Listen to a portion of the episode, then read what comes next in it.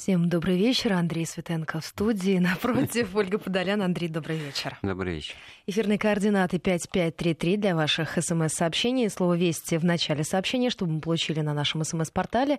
И также к вашим услугам WhatsApp, Viber, можете писать ВКонтакте и в Фейсбуке. Все это на нашем портале сразу можно будет увидеть. И во время нашей сегодняшней беседы все ваши вопросы, друзья, которые вы пришлете, будут озвучены. Ну что, Андрей, ровно сто лет назад, 3 марта 1918 года, заключен Брестский мир э, и заключен с достаточно долгой серией до этого а, переговоров, которые велись трудно и сложно в три этапа. Ну да, конечно, потому что это вот вся напряженность момента, она в этом и заключалась, потому что э, не случайно это все максимально оттягивали решение вопроса, потому что сам же Ленин э, одним из первых и назвал его похабным.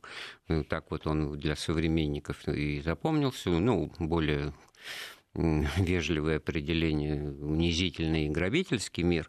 И совершенно понятно было, что он достигается ценой сохранения вот большевиков у власти, ценой, в общем-то, любых потерь. Естественно, цена вопроса возрастала по мере того, как вот с э, декабря 17 по март 18 года вот э, аппетиты германской стороны возрастали, потому что они понимали, что ситуация не просто в стабильном каком-то замороженном варианте остается, потому что ну, понятно, что русская армия не в состоянии воевать хотя бы потому, что она вообще перестает существовать как таковая. А и германская тоже не, бог весь как. И, кстати говоря, на это был большой расчет у тех эм, большевиков, эм, кто призывал, значит, э, перевести войну действительно из империалистической в революционную, не на словах, а на деле, то бишь распропагандировать э, братьев по классу и братьев по оружию, гер, солдат германской австрийской армии, потому что, ну, собственно говоря, мировой пожар раздуем, мы там на зло нам всем буржуям. Кстати говоря, вот поэма 12 Александра Блока была именно в эти дни опубликована в газетах, то есть он попал, что называется, вот, в самую точку.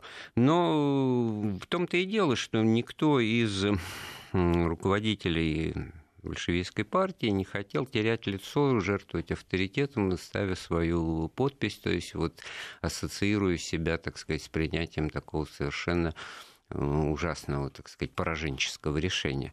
Ну, для того, чтобы понять масштабы, надо просто вот основные положения этих 14 статей договора. От России от, от, отторгались э, вся Прибалтика, Украина, губернии, как тогда по терминологии того времени, с преобладающим белорусским населением, э, ну, Крым, и на Кавказе, Карской области, Батумской области это отходило Турции.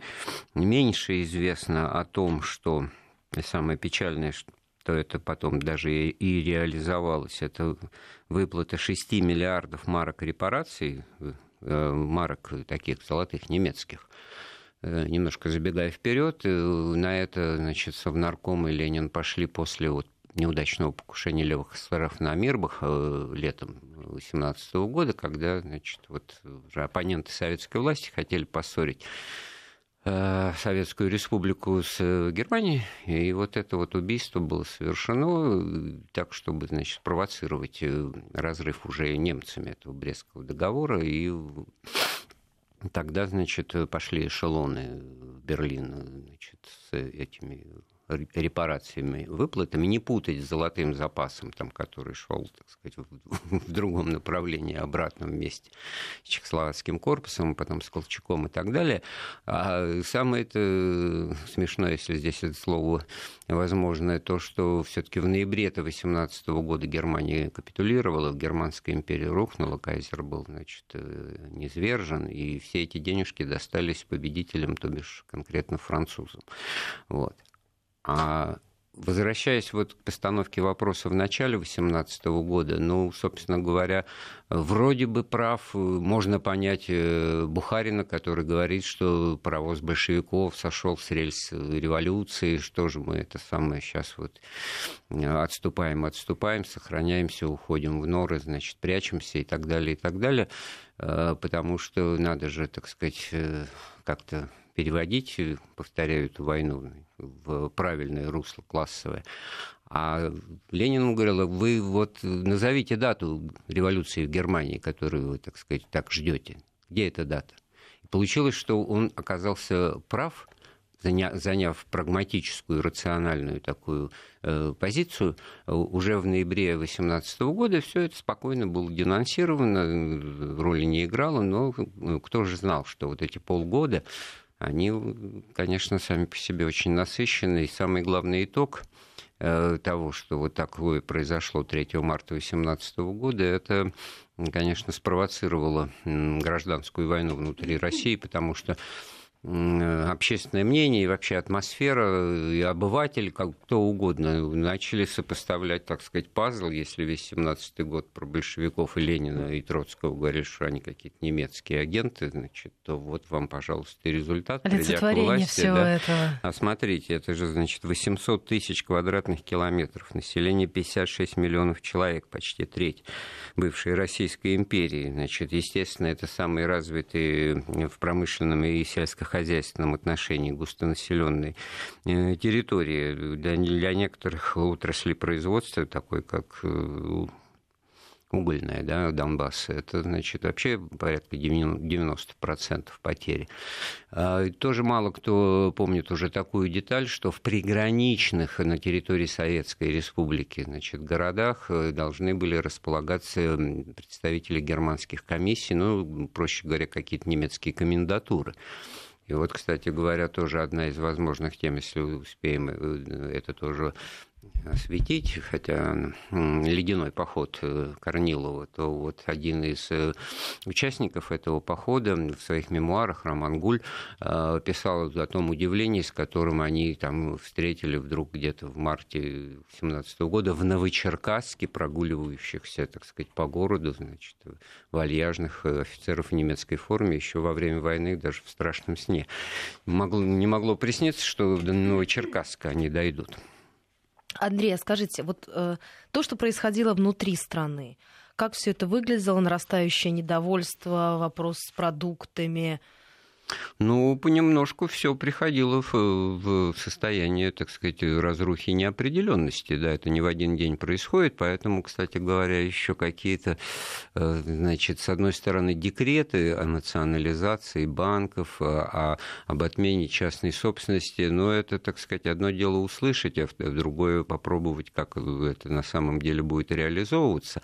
Вообще ситуация, вот если точку отчета, конечно, брать э, штурм Зимнего, там, 25 октября 17 по старому стилю или 7 ноября, то вот вплоть до начала января 2018 года это все-таки была пауза, э, потому что все так или иначе ждали, что будет с учредительным собранием выборов, который которые большевики подтвердили, участвуют в нем, не выигрывают эти выборы. Получается, что большинство там у эсеров э, и на третьем месте, кстати говоря, народные социалисты. Это украинские, которые на Украине активно голосовали также и во всех национальных окраинах достаточно заметно, потому что радикальные запросы вот э, местных политиков и потом сторонников соответствующих независимости да, и самостийности партийности, они э, в тот момент не шли дальше требований федерализации, то бишь вот создания действительно Российской Федеративной Республики, в которую бы входили вот те же Украина, там э, Прибалти, Прибалтика и значит, Закавказье на правах республик ну, естественно, так сказать, вне советской окраски, да.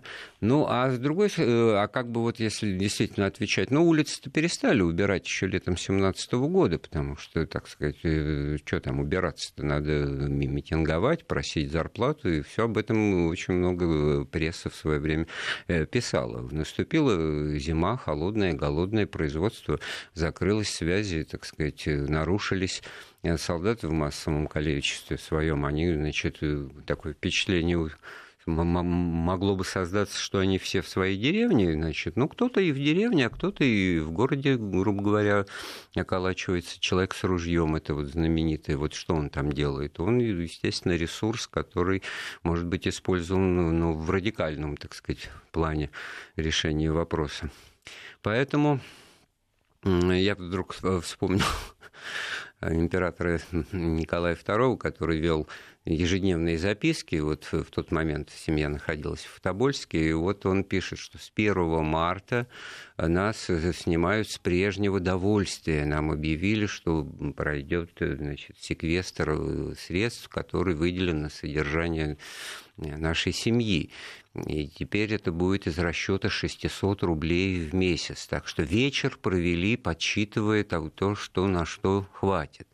Ну вот давайте с этим, если разобраться. 600 рублей еще год назад, в 2017 году, это, это, не... Другие 600 рублей. Да, это не царские, конечно же, какие-то жалкие 600 рублей. Но для сравнения, значит, другой будущий руководитель нашей страны Никита Сергеевич Хрущев в своих воспоминаниях пишет, что он значит, перед революцией, там, в начале э, там, 13 или 14 году, когда он значит, собрался жениться, ему надо было значит, какую-то квартиру снять для молодой жены, 25 рублей в месяц, это на, Украине, там, в Киеве или где-то.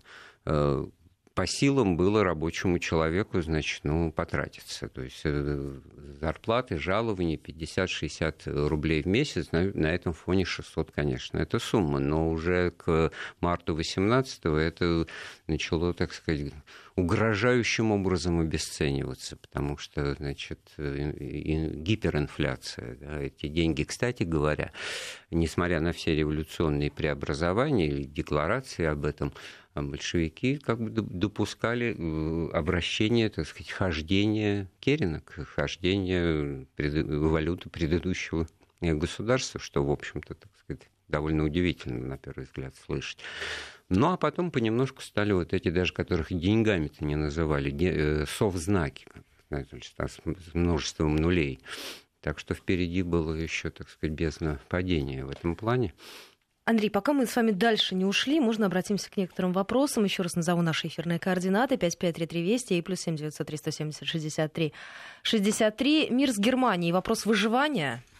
Ну, это вопрос выживания советской власти. Это очевидным образом понятно. Потому что, ну вот, э, выживание кого? Вот тоже, наверное, в нашем разговоре собирался упомянуть, великий князь Николай Николаевич, дядя императора, который в этот момент находился в Крыму, и в, результате подписания Брестского мира в, Крым вскоре придут, значит, там сначала отряды атамана Болбачана, это явное вот от Булгаковского Болбатун, там полковник Болбатун, а вместе с ним, значит, три дивизии германские генерала Коша. И они, значит, вот в то имение Дюльбек или Теодор, ну, неважно, значит, где обитал Николай Николаевич, пришли и начали интересоваться, не хочет ли он поставить свою подпись под Брестским договором, потому что в таком случае, значит, может поднять вопрос о восстановлении, так сказать, монархии, и вот тому, кто на это согласится, мы готовы содействовать в том, чтобы он занял русский престол, и таким образом была бы восстановлена монархия. Очень интересный э, проект, да, очень интересный. Ну, на что Николай Николаевич ответил, что он никогда предательством национальных интересов заниматься не будет, а ну, так сказать, в мифологии того, что это какие-то, так сказать, все продажные твари, все эти великие князья и цари, ну, тогда, конечно, довольно странно. С его стороны поступок должен был бы согласиться и попробовать на немецком горбу, значит, въехать обратно в Зимний дворец. Но это был вопрос э, выживания для советской власти, это было всем понятно. И, собственно говоря, самое интересное, что это не скрывали во время внутрипартийной дискуссии. Это же самое интересное, как Ленину на фоне всех остальных, кто пытался, значит, каким-то образом улизнуть от ответственности, э, удавалось это, так сказать, четко формулировать. А вот э, Лев Давидович Троцкий в этой ситуации вел себя достаточно лукаво и изобретательно, потому что вот э, ты сказала, что дважды уезжали, потом возвращались. В какой-то момент, значит, возглавлял делегацию сам нарком иностранных дел Троцкий, который, значит, там вел себя эпатажно, пытался проводить митинги и агитировал германских солдат, которые там были дислоцированы в Брестской крепости. Это все достаточно забавно и смешно, так сказать, выглядело судя по реакции немецких солдат, э, генерал Гофман пишет, э, потом это руководитель германской делегации, что у него было такое выражение лица, что будь у него в руке граната, он бы нам швырнул на наш край стола, значит, а там по церемонии, по ритуалу нужно было вместе как бы и обедать, что-то такое, Вот. В общем, говорит, было сложно с ним общаться. Но вот во время в ходе заседания седьмого съезда партии, который как раз в эти дни тоже значит, будет собран для утверждения результатов вот этого подписания мира, экстренный, чрезвычайный, Троцкий выторговал себе принятие специальной резолюции, в которой партия выражала ему, любимому, значит, благодарность за громадную работу в деле разоблачения германских империалистов и в деле вовлечения рабочих всех стран в борьбу против империалистических правительств. При этом, значит, при голосовании на съезде, да, мы пока об этом не сказали, э, открытый этот седьмой чрезвычайный съезд, он 6 марта 2018 года в Петрограде откроется, ну, тоже вот, так сказать, тема для разговора подходящая по, по времени. А, в конце концов, Троцкий все-таки при голосовании воздержался так же, как это он делал на заседании ЦК до этого. Ну и принято считать, что, конечно, вот его позиция, она была какая-то антиленинская определенным образом, потому что тут вот два полюса. Бухарин и левые коммунисты, значит, это вот продолжать войну, ни, ни, ничего не подписывать, стоять на своем, так сказать, ждать мировой революции. Ну, не просто ждать, а, конечно, ее, так сказать, подготовить и приближать. Ленин, прагматик, который сейчас у нас нет ни армии, ни возможности обороняться, поэтому это все, так сказать, детские какие-то шалости, детская болезнь левизны, вот, как он потом это назовет.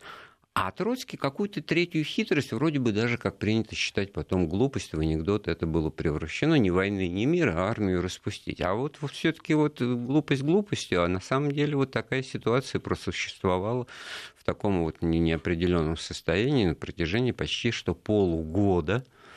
А, а речь-то идет о том, что действительно они не могли опираться на армию старого образца, со старыми кадрами, надо было что-то новое. Они, большевики, ее все, всемерно и всецело разрушали целенаправленно своей агитацией и пропагандой. Как бы вот даже сказав, что мы отныне оборонцы, а не пораженцы, как это говорил Ленин, ну, к такому цинизму и повороту на 180 градусов-то, в общем-то, люди, скорее всего, отнесутся скептически, мягко говоря.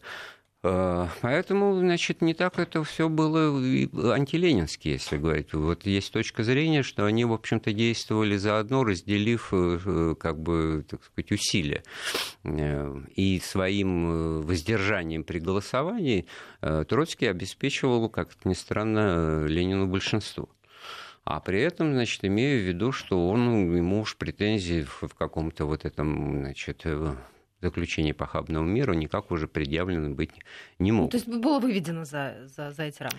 Да, если говорить о тех трех, которые вместе с ним воздержались, это был не кто-нибудь, а Феликс Эдмундович Дзержинский. Ну, Иофий и Кристинский, это, так сказать, видные троцкисты, там потом у них судьба соответствующим образом сложилась.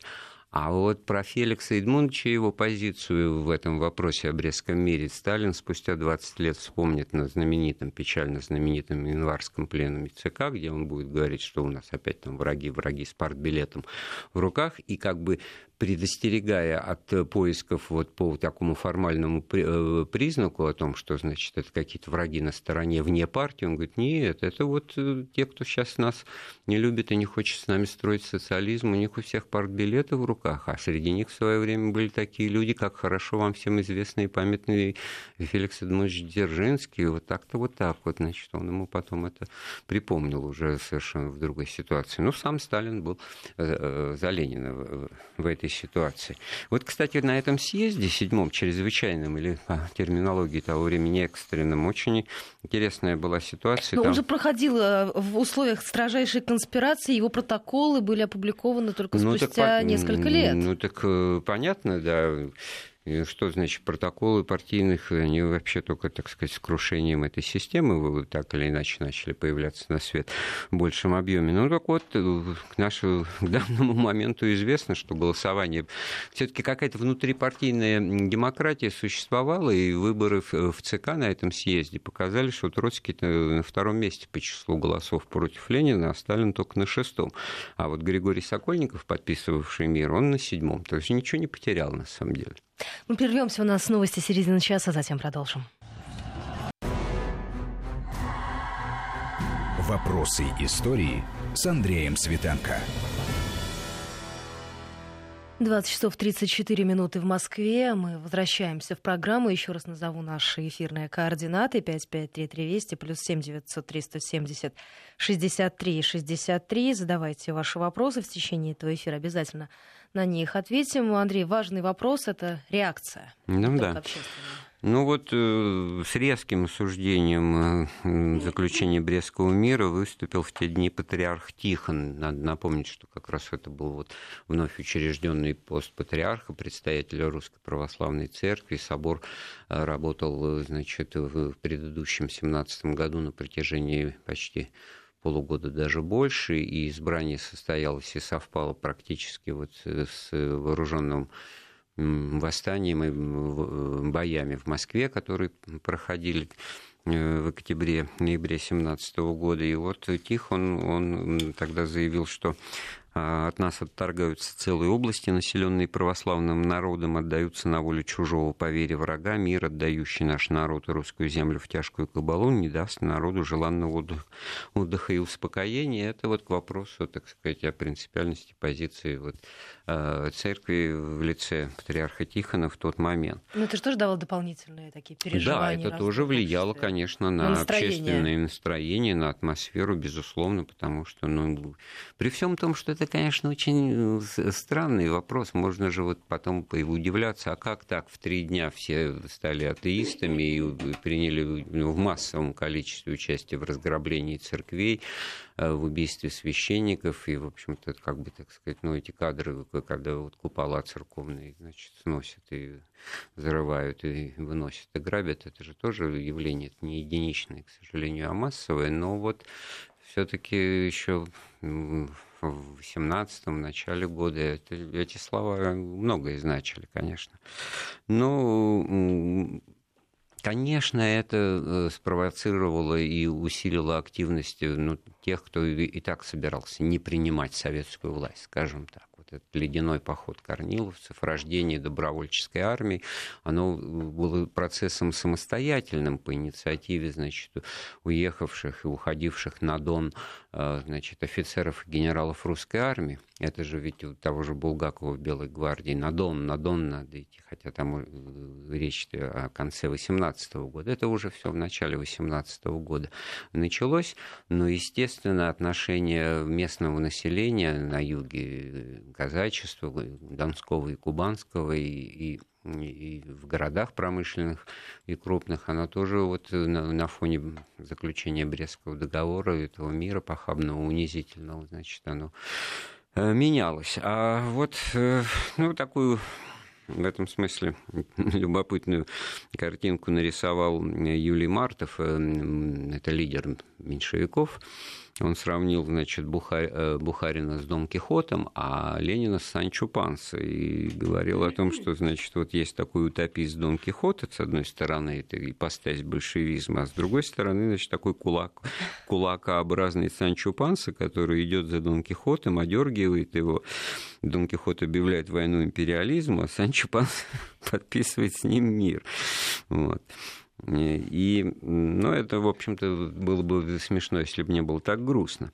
Э, конечно, кроме всего прочего, достаточно быстро значит, последовала реакция бывших союзников по Антанте, которые сделали официальное заявление, в котором этот договор был назван политическим преступлением, и под именем германского мира было совершено преступление против русского народа. Ну ладно, там пеклись англичане и французы, об этом бог с ними, насколько это все было искренне. Но на самом деле они обращали внимание вот на очевидную вещь, что оказывается, и это тоже деталь договора мало известная, вообще практически об этом ничего не упоминается, что по условиям Брестского договора Германия обязывалась не изменять расположение своих войск но задача-то их, естественно, понятно, в чем заключалась. Не просто прекратить войну на два э, фронта, так сказать, что они всякий раз начинали, и в данном случае им удалось это дело приостановить, а чтобы сосредоточить силы на Западном фронте и нанести поражение тому оставшемуся врагу в лице Франции, Англии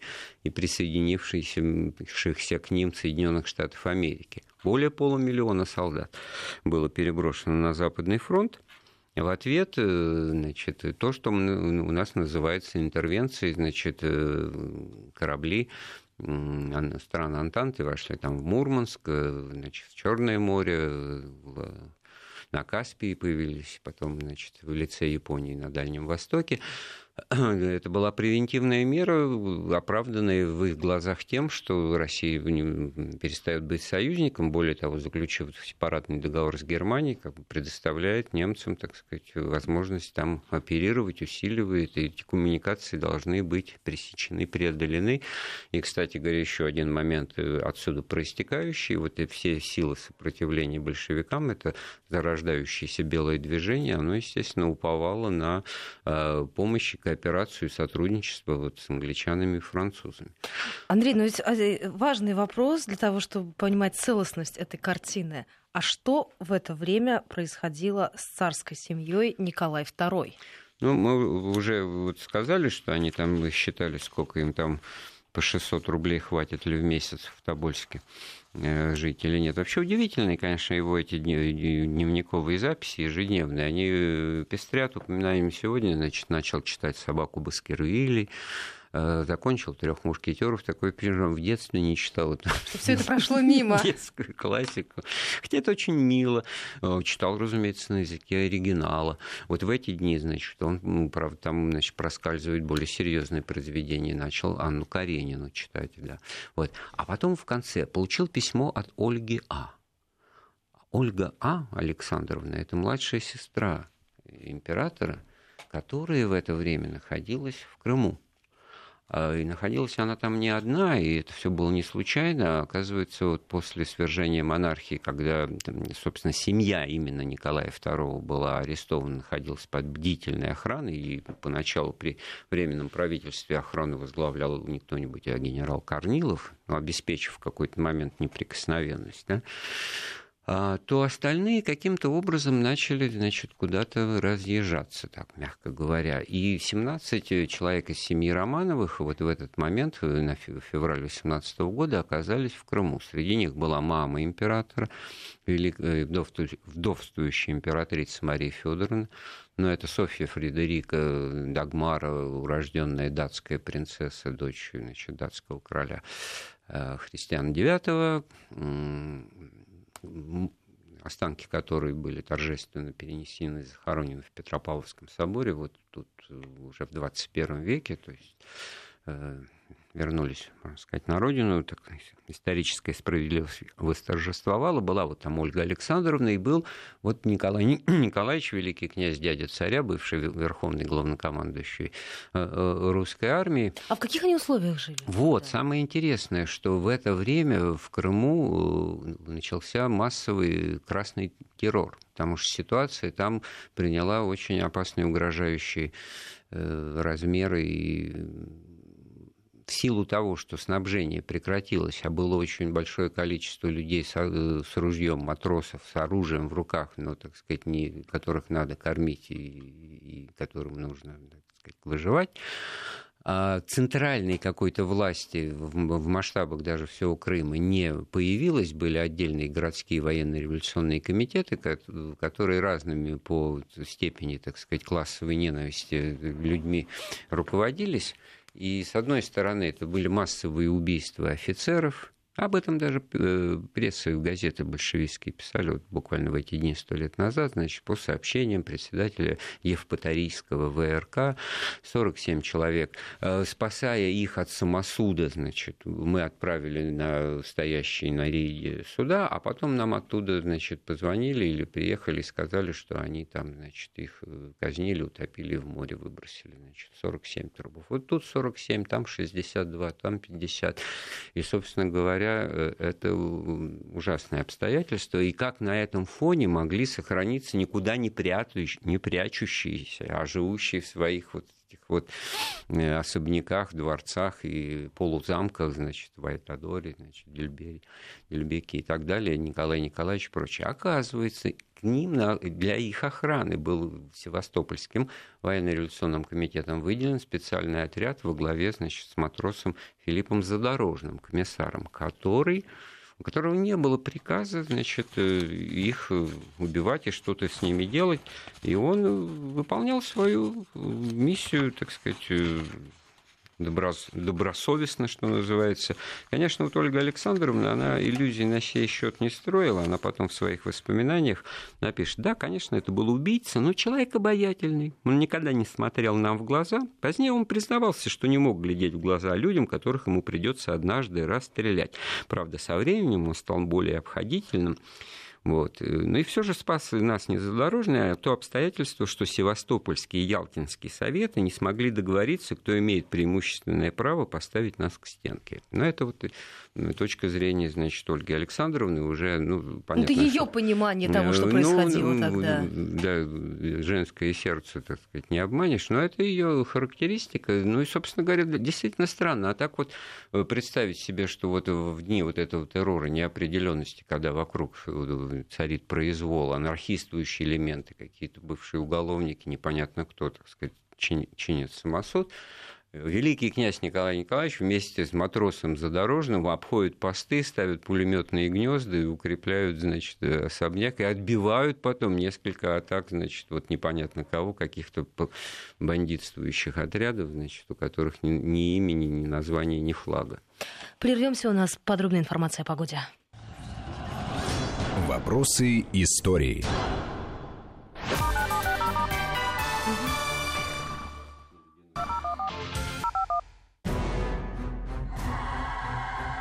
Вопросы истории с Андреем Светенко. 20 часов 48 минут в Москве. Возвращаемся в программу. Андрей, можно вот несколько вопросов от слушателей? Как Ольга Александровна сбежала и в каких условиях это все-таки было похоже на домашний арест? А, условия, в которых э, жила семья. Ну, наверное, да, конечно. Они не могли там свободно передвигаться, но по отчаянию ему как бы и не хотелось, наверное, никуда выходить, если говорить вот об этом времени пребывания в Крыму в начале 18 года.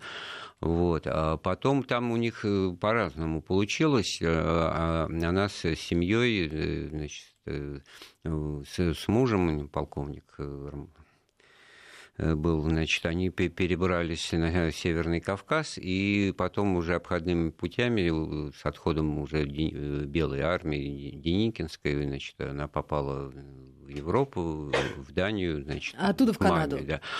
А в Канаду-то они уже после войны, когда возникли значит, проблемы, опасения, что каким-то образом уже, так сказать, вот Сталин там что-то начал в 1948 году требовать от нее не помогать э, русским иммигрантам, перемещенным лицам, и они, так сказать, убоялись каких-то, так сказать, покушений и уехали далеко-далеко в Канаду. В 60-м году там умерла. А вот, значит, дядя ее, Николай Николаевич, он вместе с, с мамой ее, Марией Федоровной, они на, на знаменитом там линкоре или крейсере Мальборо в 19 году, уже когда, так сказать, вот, э, Крым был под властью Деникинского правительства, они, значит, не искушая судьбы, отплыли э, на Запад. А вот э, судьба, тут не менее интересная судьба Филиппа Задорожного, вот кто бы помнил, значит, и кто бы знал, да, что получилось-то. Вот он в какой-то вот важный момент рубежный э, их защищал, а и достаточно серьезно. И, в общем-то, другая его оценка, в отличие от оценки Ольги Александровны, о том, что это был человек-противник беспредела произвола, что он, значит, имел свои представления о чести, и, так сказать, поэтому неудивительно, что он себя так вел. А, но в апреле 2018 э, года, значит, возвращаемся к Брестский мир, туда, в Крым, приходят немцы. Э, и немцы, значит, говорят, теперь мы вас будем охранять. И тут Николай Николаевич говорит, нет, я хотел бы оставить у себя русскую охрану. А кто это русская охрана? А вот, говорит, товарищ Задорожный и революционные матросы. С товарищами. И вот, и, и вместо того, чтобы оказаться где-то в плену у немцев или вообще, так сказать, тоже перестать быть хозяином жизни, а стать, так сказать, значит, преследуемым каким-то там красным комиссаром, э, Филипп Задорожный охранял на протяжении вот того времени, пока Николай Николаевич был, оставался в Крыму, уже со своим отрядом охранял его уже по просьбе самого Николая Николаевича. Вот, хотя немцы с трудом поверили поверили в искренность такой просьбы, но оставили ее. Но дело-то в том, вот с чего мы начали разговор, что вот эта ситуация этого действия, этого похабного, унизительного и прочего мира, оно, так сказать, продолжалось до ноября 2018 года. Кроме названных последствий и э, прямых следствий, там же очень важный вопрос об, Укра... об Украине, что, что там происходило в этот момент. Украина была э, самостоятельной стороной на переговорах. И еще, кроме всего прочего, советское правительство в лице Ленина, Троцкого, там и же с ними, они значит, обеща... обязались, обещались значит, поддерживать связи с Украиной, отношения дипломатические с украинской Народной, Народной Республикой или с Центральной Радой, но благо вместе с немцами, которые заняли всю Украину, туда, так сказать, там произошла еще одна уже внутренняя так сказать, революция, и был установлен режим Гетмана Скоропадского, так же, как э, и в, Крыму э, тоже произошли очень серьезные, так сказать, изменения, потому что там э, гражданская война приобрела очевидный такой этнонациональный характер между местным крымско-татарским населением э, и русскоязычным или русским населением. Вообще в этом смысле, конечно, это очень поучительные тоже страницы истории. Из 800 тысяч населения Крыма, вот в начале 18 года 400 тысяч были русские, 200 тысяч татар, 68 тысяч евреев и 40 тысяч немцев. Да украинцы, так сказать, в пределах статистической погрешности. погрешности да. Да? Вот совершенно другая картинка. И в этом смысле, конечно, вот э, национ... Жажда национальной автономии, независимости, она руководила э, татарами крымскими в первую очередь, и в этом смысле там даже два варианта, значит, в двух реинкарнациях такое правительство в год гражданской войны существовало. В то время как у белого движения, как известно, лозунг-то был какой? Единая и неделимая Россия. Вот бронепоезд красных, э, значит, назывался вождь революции товарищ Троцкий, а бронепоезд белых назывался «Единая Россия». Вот такие э, неожиданности в истории бывают. И э, с Украиной получилось, что как раз вот при заключении Брестского договора пришлось оттуда советским силам, большевикам, всем значит, сторонникам значит, революции и, и, и так далее уходить, потому что накануне подписания вроде бы Киев даже был уже взят войсками э, Красной армии, только что создававшейся, или, или войсками большевистскими отрядами Красной гвардии во главе с э, Муравьевым знаменитым, значит, вот, хотя он был левым эсером по своим, так сказать, партийным Э, пристрастием. Но не суть. Главное, что в этом смысле на Украине произошла тоже такая метаморфоза. Если вначале значит, побеждали э, вот Петлюра, это кто? Ну, это вот тот же СССР, только местного разлива, да, украинской захватки такой. По политическим взглядам это все какие-то были леваки, то с э, установлением режима Гетмана Скоропадского возникла значит, какая-то другая конфигурация каких-то сил, ну, представленных в большей степени классическим языком говоря, там, буржуазии, помещиков. Вообще в этом смысле, конечно, вот э, бесподобен Михаил Афанасьевич Булгаков и его «Белая гвардия», где в устат, Аль... где в устат Альберга это, да. это вложено, что оперетка, а потом, значит, да. Альберг сказал, что это жалкая оперетка, потом это стало опереткой, потом то, то, то, а корни в Москве и так далее. В результате заканчивая тем, что вот немцы уходят, но у него связи, немцы берут. И вот как бы эпилог этой истории, да, это действительно уход немцев в ноябре 18 года с Украины, с территории бывшей Российской империи или республики, переход событий в новую фазу, в новое состояние а, которое, конечно, вот уже а, в большей степени определяло вот э, гражданскую войну как противостояние классовое, как противостояние сторонников разных экономических систем там, и, и идеологий, а не по национальному принципу. Андрей, мы обещали нашим слушателям, что в конце поговорим про Корнилова, про добровольческие армии. Ну, вот как раз э, в, э, в конце февраля, в начале марта начался этот знаменитый первый кубанский поход. Э, о нем надо, конечно, говорить отдельно. Речь идет о том, что вот, вот то, что называется добровольческая армия образца вот этого времени, когда еще был жив Корнилов и им руководил, то это всего три 4 тысячи человек. Это действительно, безусловно, волонтеры, добровольцы, те, кто вот по зову сердца э, шел, и это были юнкера, э, офицеры, это было немногочисленное, так сказать, э, количество, немногое число каких-то там студентов и горожан Ростова-на-Дону.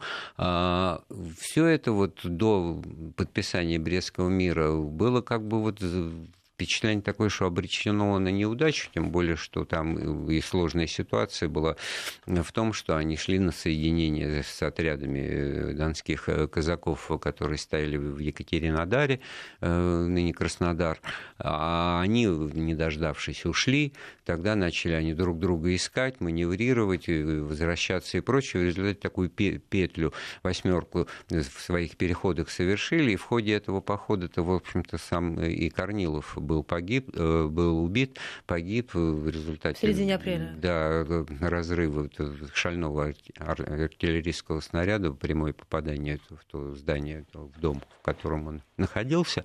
Вот. И, в общем-то, в другой ситуации это могло бы означать и конец этой вот авантюры, одних из последних таких вот, ну, тем более такой символ, да, как Корнилов.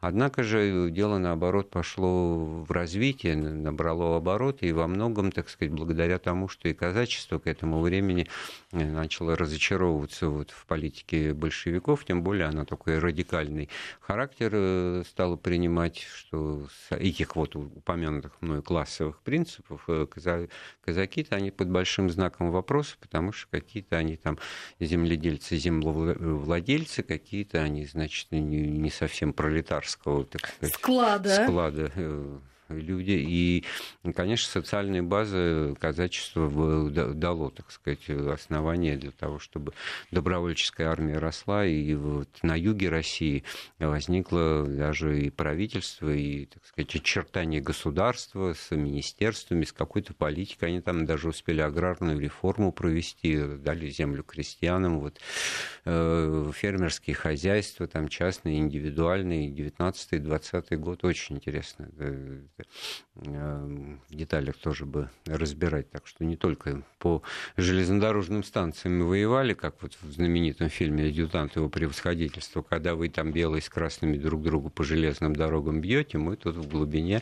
То есть третья сила еще возникнут. Вот эти вот все атаманы вот, и так далее, и так далее. То, что, значит, совсем вот падение в смуту и разброд гражданской войны будет характеризовать э, в эти годы, уже и 19 и 20 и об этом уже в следующих программах. Андрей, спасибо большое. Спасибо слушателям, которые принимали участие, задавали вопросы. Мы сейчас прервемся. У нас впереди новости начала часа.